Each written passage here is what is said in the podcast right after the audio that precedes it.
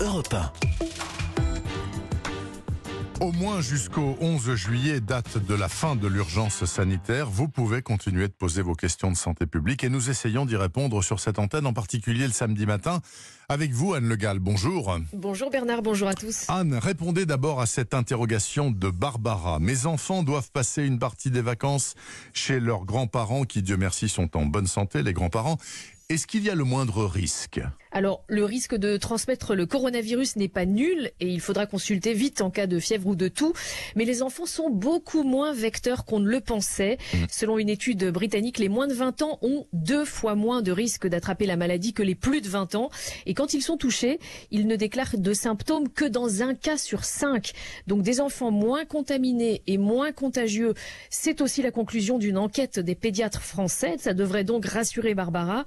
Attention, ceci dit, les parents qui déposent leurs enfants chez les grands-parents sont eux plus contaminants que leur progéniture, donc ils doivent faire attention aux gestes barrières. Bien évidemment. Autre question de Miguel. Y a-t-il un intérêt, demande-t-il, à faire un test sérologique pour savoir si on a eu le virus? Ah oui, alors on rappelle que, que ces tests sérologiques indiquent à partir d'une analyse de sang si on a été en contact avec le virus. Ils peuvent être prescrits par les médecins pour du dépistage dans certains cas précis et ils sont dans ce cas remboursés. Oui. Alors maintenant, faut-il, par simple curiosité, parce qu'on a eu une forte toux ou un rhume cet hiver, faut-il faire ce test à ses frais? Ça coûte quand même entre 25 et 45 euros.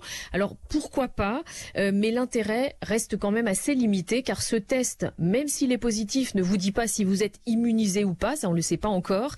Il ne dit pas non plus si vous êtes contagieux au moment où vous le faites. Donc ça n'exempte pas des gestes barrières.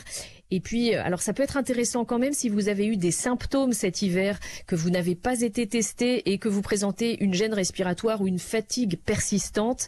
Mais dans ce cas, de toute façon, il est préférable de se rapprocher d'un médecin pour obtenir une prescription plutôt que de le faire dans son coin. D'accord. Enfin, troisième et dernière question, signée Arnaud.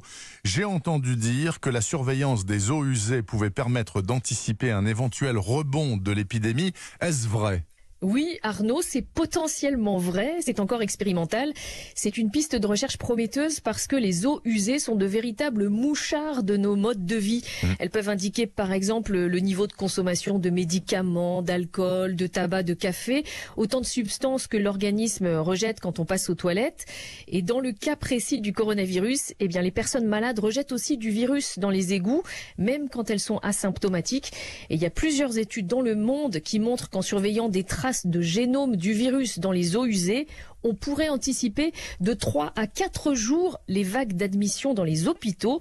C'est donc une piste que l'on creuse aussi très sérieusement en France. Merci beaucoup encore une fois Anne Le Gall pour toutes ces réponses extrêmement claires à des questions simples et claires aussi posées par les auditeurs et vous répondez aussi grâce au conseil du docteur Jimmy Mohamed qui est le médecin conseil d'Europe 1 qu'on peut écouter chaque après-midi du lundi au vendredi sur cette antenne. Anne, je vous souhaite un très bon week-end. Bon week-end à vous, merci.